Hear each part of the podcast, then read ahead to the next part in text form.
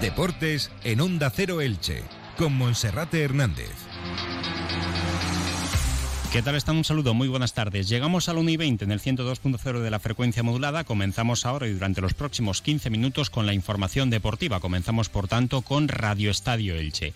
Hoy les hablaremos de algunas de las novedades que tiene pensadas el Elche Club de Fútbol de cara a la campaña de abonos 2023-2024. Entre otras cosas, con el cierre del anillo superior solamente podría quedar abierta una grada, la del anillo preferencia, aunque es algo que todavía no se ha confirmado al 100%. Además, también habrá una rebaja natural y lógica en lo que se refiere al precio de los abonados y la grada de animación quedará ampliada. No se sabe si tanto como desea la grada de animación que tiene previsto una reunión con el Elche Club de Fútbol en los próximos días. Destacar por otra parte que Lucas Boyé interesa al Getafe. El club presidido por Ángel Torres quiere ponerle al delantero argentino a las órdenes del técnico José Bordalas, quien todavía no ha confirmado oficialmente la renovación de su contrato. En el resto de renovaciones no hay novedades, si bien futbolistas como Gerard Gumbau y Libelton Palacios siguen buscando su destino en primera división. Gerard Gumbau muy cerca del Real Club Celta de Vigo, mientras que Libelton Palacios, a través de su representante, sigue ofreciéndose a diferentes equipos de la máxima categoría sin que todavía haya encontrado equipo. Les hablaremos también hoy del Club Deportivo Eldense, que está ya a un paso de colgar el cartel de no hay entradas. A esta hora apenas 130 localidades disponibles y en breve se colgará ese cartel de no hay aforo disponible para el partidazo de pasado mañana a las 7 de la tarde del nuevo Pepico Amat entre el Club Deportivo Eldense y el FIAL del Real Club Celta de Vigo. Destacar también que las aficiones, que las peñas del Club Deportivo Eldense se han citado el sábado, hora y media antes del partido, a las cinco y media, en la Plaza de la Aficia, para hacer una marcha con destino al nuevo Pepico Amat y les hablaremos también de las iniciativas del Club de Atletismo Santa Pola, que ya tiene sus próximas actividades el domingo 27 de agosto, una nueva carrera del amanecer con salida a las 7 y media de la mañana y 6 kilómetros de recorrido y ya están abiertas las inscripciones para la edición número 32 de la Milla Internacional Villa de Santa Pola. Se va a celebrar en esta edición el próximo 21 de enero de 2024. Comenzamos. Entra en la nueva era de las energías renovables y del autoconsumo con la mayor garantía.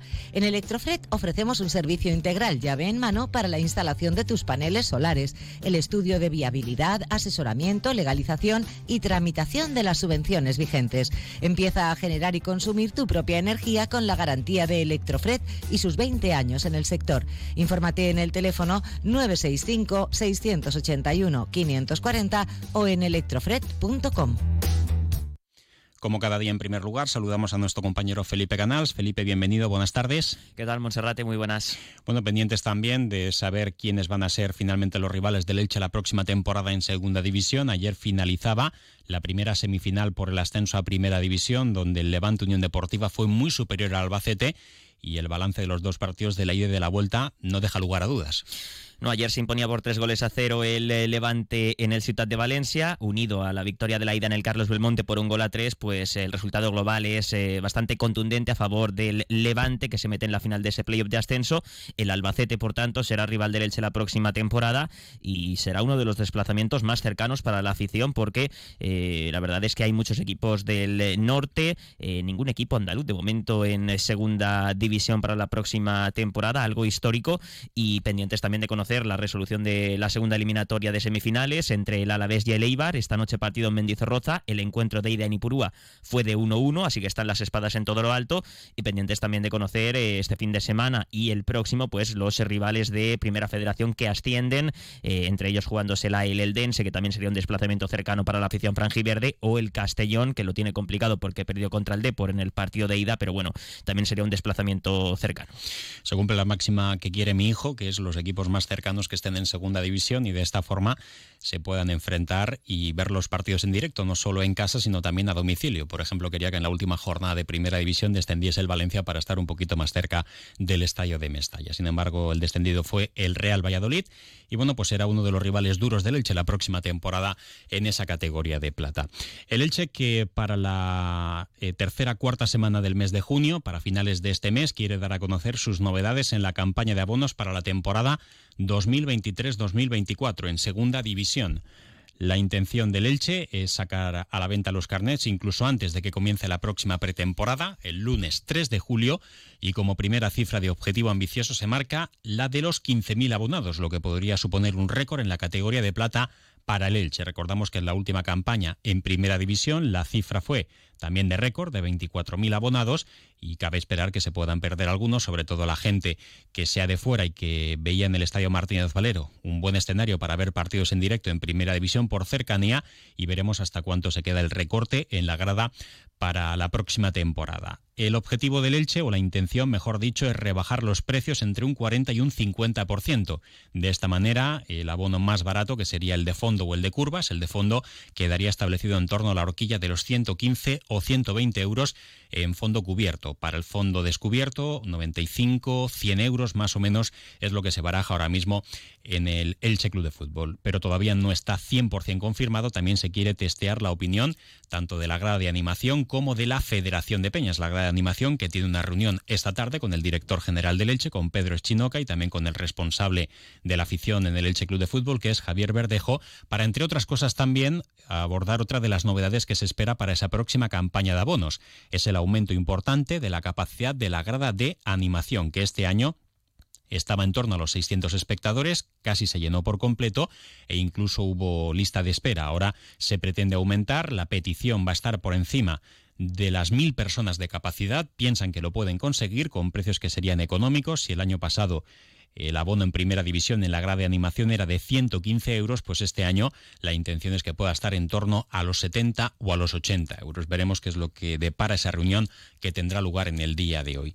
Además, también para poder ampliar esa grada de animación por encima de los mil espectadores, habría que acotar más zona de fondo sur y habría que reubicar también a más seguidores que hayan estado en esa zona y que tendrían que subir bien a una zona cubierta o bien desplazarse a otra grada que esté vacía eh, ya sea en la curva o ya sea en fondo descubierto. La ampliación de la grada de animación sería hacia curva sur, para de esta manera entorpecer lo mínimo posible el acceso por los vomitorios y también ocupar mm, lo menos posible los vomitorios y también los tornos para acceder al estadio Martínez Valero. Esas son las intenciones del Elche Club de Fútbol en un estadio que tiene una capacidad oficial que no llega a los 31.000 espectadores. El anillo inferior tiene un espacio para 18.000 butacas. Si hablamos de 15.000 abonados, prácticamente sería rondar el lleno en el anillo inferior, pero también hay que saber que la mayoría de abonados van a fondos y curvas y las gradas menos ocupadas son preferencia y también tribuna. De esta manera, si se llenara todo el anillo inferior serían 18.000 abonados, 18.000 aficionados, contando con la tribuna, que no se va a llenar, y de ahí la duda a que se pueda abrir el anillo de preferencia para de esta manera tener eh, capacidad para más seguidores con un abono que podría ser un poquito más asequible. Aunque el abono de preferencia también recordamos que este año en primera división tenía un precio que incluso podría estar por encima de las curvas. Bueno, pues como decíamos, como podemos confirmar en Onda Cero, para finales del mes de junio se espera ya que la campaña de abonos esté en la calle. Por otra parte, en lo que se refiere al mercado, pues pocos movimientos. Por cierto, hoy 43 eh, cumpleaños del secretario técnico Sergio Martínez Mantecón. Desde aquí felicitarle. Destacar que hay pocos movimientos ahora mismo en tema de bajas, de fichajes y también de renovaciones. El Elche sigue pendiente de Libelton Palacios y de Gerard Gumbau para poder ampliar su contrato. De Gerard Gumbau se dice que podría estar cerca del Real Cruz Celta de Vigo. También si Francisco es el nuevo técnico del Rayo Vallecano, se lo quiere llevar allí al conjunto madrileño y otros equipos como el Girona también podrían andar tras sus pasos. Gerard Gumbau, que es una de las gangas que ofrece el mercado tras dos buenas temporadas en Primera División y las seis asistencias que ha dado esta campaña en la categoría de plata. El Ibelton Palacios, a través de sus representantes, sigue ofreciéndose a diferentes equipos de Primera División aunque de momento no tiene club. El Elche Club de Fútbol quiere que el colombiano se quede, aunque tampoco lo tiene garantizado. Con José Fernández y Gonzalo Verdú tampoco ha habido más acercamientos. José Fernández una primera propuesta de un año con condiciones económicas bajas, más bajas que al resto de jugadores que se le ha ofrecido la continuidad, y Gonzalo Verdú pendiente todavía de esa conversación con el Elche Club de Fútbol. Y Lucas Boyé, que está en la agenda del Getafe, la cláusula de Lucas Boyé es de 15 millones de euros, pero el Elche Club de Fútbol podría aceptar negociar en torno a los 8 millones de euros. Ángel Torres quiere que Lucas Boyé sea su fichaje estrella para la próxima temporada para su delantera con la lesión de Enesunal y la continuidad de futbolistas como Jaime Mata o como mm, Borja Mayoral, que también tienen contrato para la próxima campaña, pero que este año no han rendido en exceso. Un Lucas Boyek en las dos últimas temporadas, en las tres últimas temporadas en Primera División ha marcado 21 goles en Liga más uno en la Copa del Rey. Así que habrá que ver también cómo evoluciona este asunto. Una y 29 minutos, hacemos una pausa y vamos con protagonistas en directo. Segunda jornada Elche Solar. El próximo miércoles 21 de junio, de 4 a 8 tarde, en Centro de Congresos Ciutat de Elche, de Mesol realizará su segunda jornada Elche Solar. Todo lo que necesitas saber de la energía fotovoltaica. Jornada para expertos, asociaciones y ciudadanía. Entrada libre previa inscripción en demesol.com. Vamos a hablar ahora del Club de Atletismo Santa Pola, que ya tiene su hoja de ruta para lo que queda de año 2023, para 2024, y como platos fuertes, la carrera del amanecer, que será el domingo 27 de agosto, con salida a las 7 y media de la mañana, 6 kilómetros de recorrido, y también de fondo se ve la media maratón, edición número 32, media maratón internacional, que tendrá lugar el día 21 de enero. Vamos a hablar con Pedro Cerdán, que es el secretario del Club Atletismo Santa Pola. Pedro, bienvenido, buenas tardes. Eh, buenas tardes. Bueno, pues vamos por orden. En primer lugar, la carrera del amanecer para finales del mes de agosto. Todavía queda un poquito, pero parece que esta carrera ya se ha consolidado en el calendario de los atletas populares y tiene muy buena acogida, ¿no? Pues sí, ha ido creciendo poco a poco. Empezó como una carrera en las fiestas del pueblo y al final, pues mira, se ha quedado como una carrerita ya indispensable para, para el verano en el último domingo de agosto y bueno, como te he dicho al principio, ha crecido y, y bueno, está y recibe una buena acogida por parte de corredores y corredoras. Mm. La salida será a las siete y media de la mañana, no sé si en cuanto al recorrido hay alguna variación con respecto a ediciones anteriores y como cuánta gente esperáis poder acoger allí. Pues eh, el recorrido no ha variado, se sale de la avenida Santiago Bernabéu, y se va por, por el paseo de Santa Pola del Este, se vuelve por, por, la, por la calle de, de arriba y vuelve otra vez a la avenida, seis kilómetros eh, viendo el mar, plana completamente y, y esperamos contar, pues que cubrir el cupo que tenemos en 1.500 corredores. El año pasado se cubrió rápidamente y este año pensamos que, que del mismo modo, pues bueno, se cubrirá las 1.500 plazas que tenemos disponibles. El día 21 de enero, ya para principios del año que viene, 2024, pasa muy rápido el tiempo, edición número 32 de la Media Maratón Villa de Santa Pola, Media Maratón Internacional. ¿Qué novedades habrá para esta nueva edición? Las inscripciones ya están abiertas. ¿Esperáis que pueda aumentar mucho el número de participantes, Pedro? Bueno, nosotros esperamos eh, volver a la senda de, de los 7.000 corredores. Eh, estamos creciendo poco a poco. De nuevo tras, bueno, un par de años que estuvimos fuera, hemos vuelto de nuevo dos años y estamos creciendo. Y ya tengo novedades, pues vamos a ver, vamos a intentar a ver si conseguimos que en la prueba que tiene circuito para ello eh, se consiga la mejor marca, por lo menos en España y en Europa, en el mes de enero. Claro, vamos a ver si bajamos de los 59, es una marca muy exigente que requiere de grandes corredores eh, que estén en la élite y que puedan bajar de llevar esos ritmos, ¿no? Entonces, esa es una de las principales novedades. Eh, vamos a ver si alguna cosilla más, pero bueno, lo dejaremos ahí todavía pendiente para que lo vayamos, bueno, pues publicando poco a poco. Es una barbaridad en velocidad, eh, casi a 22 kilómetros por hora. Eso es, eso es correr mucho. Bueno, Pedro, pues vamos a estar muy pendientes de todas estas novedades. La más cercana, la carrera al amanecer, ya las inscripciones abiertas y también como lo están para la media maratón internacional Villa de Santa Pola. Muchísimas gracias y enhorabuena por el trabajo, Pedro. Pues muchísimas, muchísimas gracias a vosotros y, y nada, pues ahí aquí estamos. Eh, Aquí estamos ya con pendientes de que se abran inscripciones a la carrera Amanecer. ¿eh? Abrimos el 1 de julio. Muchas gracias. ¿eh? Gracias a vosotros, Pedro. Un abrazo. Bueno, pues ahí queda ese matiz. 1 de julio, la apertura para la carrera del Amanecer. En lo que se refiere al del Dense, pasado mañana, sábado a las 7 de la tarde, partido de vuelta de la semifinal por el ascenso a Segunda División. El Dense tiene que remontar el 3 a 2 de la ida.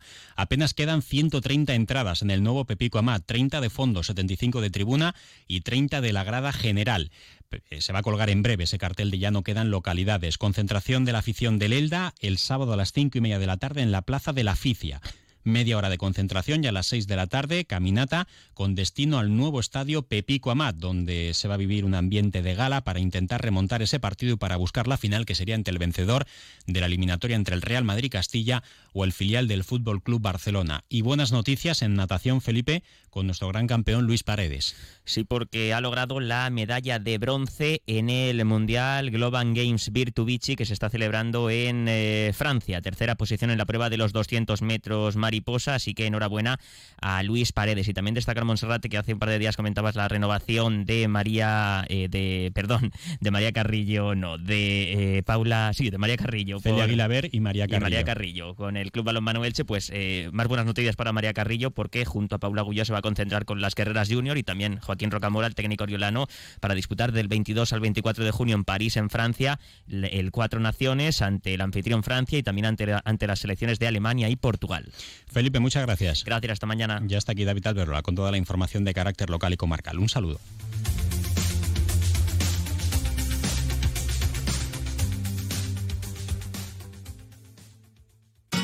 Comercial Persianera. Puertas, tableros, parquets, cocinas y bricolaje. Onda